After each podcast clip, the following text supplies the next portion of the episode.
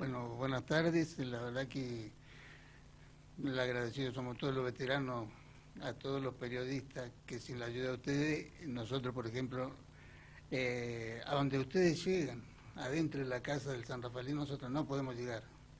Porque, como yo siempre digo, todos tienen una radio, por internet, una televisión, y ustedes entran muy bien en, en, esas casas y nos ayudan a nosotros a malvinizar. Bien. Gracias. Bueno, en fecha especial hemos dejado justamente el tema más importante sin dudas del fin de semana para este último bloque de hoy de Otra Mirada. Mañana 2 de abril se cumple el 40 aniversario, no es una fecha cualquiera encima, ¿no? 40 años de la guerra de mm, Malvinas. Y usted, Francisco, que es eh, veterano ¿no? De, de, la guerra también, justamente, ¿cómo se prepara para vivir esta jornada? Ya enseguida vamos a repasar las actividades que hay, que comienzan hoy y siguen el fin de semana. Pero más allá de eso, que es importante, pero usted personalmente, ¿cómo lo vive? ¿Qué recuerda? Em, justo también digo en un momento en el cual el mundo, o una parte de Europa puntualmente, está pasando un momento complicado, ¿no? lo que sucede entre Rusia y Ucrania, por ejemplo. Eh, sí, lo que está pasando con Rusia y Ucrania es, eh, digamos, acá en la Argentina nunca hubo una guerra. en el 82 la guerra fue en la isla, lejos de lo que es el, conurbano. Entonces la Argentina o el argentino no saben lo que es una guerra y no saben lo que se vive en una guerra. Por ejemplo, lo de Ucrania, todo eso, ¿qué le muestran? Mm. Cómo se... cuando cae un misil, pero no le muestran la realidad de la guerra. ¿Cómo es la realidad de, una guerra? Eh, vamos a empezar. Sí. Mira, sinceramente, cuando cae una bomba cerca de una persona, no tendría que contarlo, pero bueno, para que sepan más o menos. Eh, la onda expansiva lo, la puede casi desarmar. Mm. Con, no contemos si le agarra una esquila, una esquila de la bomba o de un misil. Eh, por ejemplo, los misiles tienen un, un, alcance, la onda expansiva alrededor de, de donde cae, entre 40, 50 y y una cuadra. Mm. Depende de dónde caiga. Porque si cae, digamos, donde hay muchas casas, no, no se puede expandir. Porque lo contienen los edificios, las casas del costado. Si en un campo de batalla, como fue en Malvina, es mucho mayor el radio que agarra la redonda. Eh, por ejemplo, los ingleses traían eh, la bomba, beluga que se le llama, venían cargadas con granada. Eh, eso, la, la, bomba esa reventaba en el aire y se esparcía toda esa granada. Mm. Que eso estaba prohibido por, eh, por la OTAN, los tratados de Ginebra, todo. Pero, bueno, son los ingleses. Y al reventar eso, se esparcían las granadas. Cuando se esparcían las granadas, se activaban y eso cubre un radio más mucho más grande. Mm. Eh, cada granada más o menos alrededor de donde eso, explota son 30 metros. Que eso está todo prohibido. Pero bueno, eh, la verdad que nosotros eh, es todo el año Malvina, no tan solo el 2 de abril la, mayor actividad que tenemos nosotros, bueno, en este momento estamos trabajando más para lo que es el veterano, pero siempre nos, hacemos ayuda a Sí, a la comunidad, campañas. Exactamente, hacemos ah. las, campañas, juntamos ropa, alimentos no perecederos, con el tema de la pandemia se mucha gente. Ahora, Francisco, perdón que le interrumpa, ¿no? Pero en base a lo que estaba diciendo recién, no quiero eh, dejar pasar la, oportunidad de, consultarle, porque el 82 fue un año muy mm, eh, particular, eh, no solo ese año, sino también digo lo que pasó en Argentina entre el 76 y el 83. ¿Ustedes cómo vivían la guerra? Porque mucho se habló luego de que finalizó todo, obviamente, de que el gobierno daba a conocer lo que quería ¿no? en el país, el gobierno de facto. Eh, decía que Argentina estaba ganando cuando en realidad era todo lo contrario. Em, pero ustedes, digo, eh, ¿cómo lo vivían a ese momento? ¿Ustedes por ahí tenían la posibilidad de escuchar radio y escuchar lo que el gobierno transmitía y en realidad se daban cuenta que era mentira? ¿Se enteraron de todo eso después? ¿Cómo, cómo fue todo, todo ese proceso? Eh, mira, es muy simple. Un gobierno, ¿cómo le puede decir al pueblo estamos perdiendo, nos mataron tantos soldados? Mm. Eso es bajarle la moral al pueblo. Pero ustedes, no ¿con qué peleaban, por ejemplo? ¿Qué tenían para combatir? Porque eh, en, contra Inglaterra encima, nada más y nada menos, ¿no? Que después, por otro lado, se habló también de la falta de apoyo de los países que se supone tendrían que haber ayudado a Argentina, ¿no? Bueno, sí, en realidad, digamos, em, los países que vos decís que nos podrían haber ayudado, eh, hay un tratado internacional que es el TIAR, mm. Que eso lo creó Estados Unidos cuando Japón atacó Pearl Harbor. Sí. Entonces ellos trataron, eh, crearon el TIAR, que cualquier fuerza extranjera que atacara cualquier país latinoamericano, todos tenían que entrar en guerra como la guerra no fue, como yo le digo, acá en el conurbano, donde está la mayor de habitabilidad, fue afuera, por no sé si estará tres mil y pico kilómetros de Buenos Aires, a 700 de, de Ushuaia. Entonces, eh, porque todos dicen que eh, las Malvinas eran inglesas, la plataforma continental argentina llega hasta las Islas Malvinas. Mm está mal dicho a veces que dice, no, dice, ustedes no estaban, en estaban fuera del continente o fuera de la isla. La isla Malvina está dentro de la plataforma. Y los, eh, los gobiernos, eh, como yo te dije, son mentiras piadosas. Mm. Más allá de que... Pero como te dije antes, el, gobierno no puede, o lo, digamos, en este caso, los corresponsales de guerra, eh, está bien, ellos les van comentando la realidad. Sí. Pero el gobierno argentino lo censura. Vos imaginate eh, tener hijos combatiendo. Sí. ¿Cómo te vas a sentir vos? Sí, no, ma... Bueno, entonces esas son, por esa parte yo te digo que son mentiras piadosas. Eh, nunca se le puede decir al pueblo, sí, van perdiendo o No, ni los propios ingleses hicieron eso. Mm. A pesar de todos los buques que lo hundieron y supuestamente hoy día estuve escuchando la cantidad de 250 creo que era muertos que tenían en combate. No es así. Porque la cantidad de buques que se averiaron y se le hundieron a los ingleses, va a los que murieron en el campo de batalla. Mm. Son mucho más. Lo que pasa es que ellos... ¿Se saben los números exactos? No, no se sabe. No se van a saber nunca. Eh, sí, hay un tratado que, pero dentro de 100 años, recién llevamos 40, así que no sé si, si nosotros vamos a saber la realidad. Pero ellos hicieron un, un, tratado que dijeron, se va a saber, y hay que tomarlo entre comillas eso, no se sabe si va a ser la realidad o no porque si uno ve la estadística de todos los barcos que averiaron y se hundieron, son muchos más. Y después en el campo de batalla. O sea que ni las estadísticas dicen la verdad. Eh, la estadística argentina sí. Las estadísticas inglesas no. Sí, las estadísticas argentinas de hoy, no las que daba el gobierno en ese momento. Eh, claro, lo que pasa es que no, no se puede dar a conocer. Eh, hay cosas que. En una guerra, sí. que hay una bomba cerca, la persona queda viva. Sí. La llevan a un hospital, la aíslan de todo. Depende cómo quede esa persona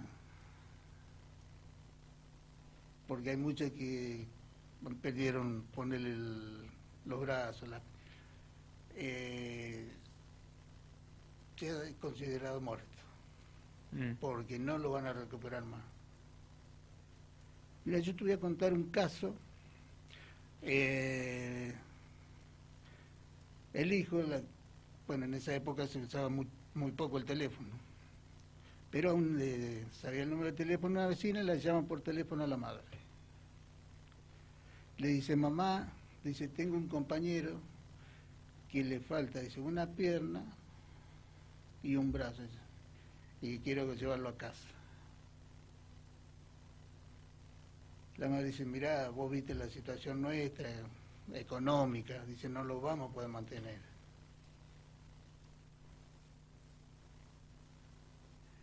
El que le faltaba el brazo y la pierna era él.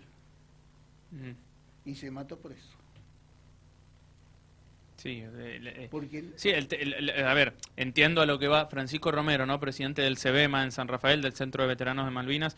Eh, usted lo, que deja una guerra, ¿no? A eso apunta, lo que deja no solo el momento, porque por ahí nosotros hablamos con usted hoy a la tarde, a la mañana habló Jorge Martínez, otro veterano de guerra también.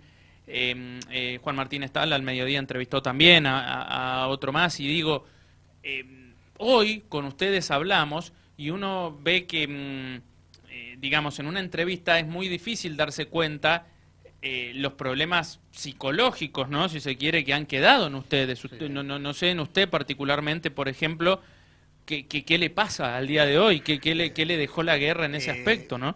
Digamos, eh, nosotros, por ejemplo, cuando nos levantamos a veces nos levantamos mal. Mm. Yo en mi caso no, porque vivo solo. Pero los que están casados, que viven con la, con la, esposa y los hijos. Sí. Por ahí uno se levanta y la esposa se da cuenta cuando... ¿Y qué le está pasando? Mm. O a lo mejor le contesta mal. Y eso todo...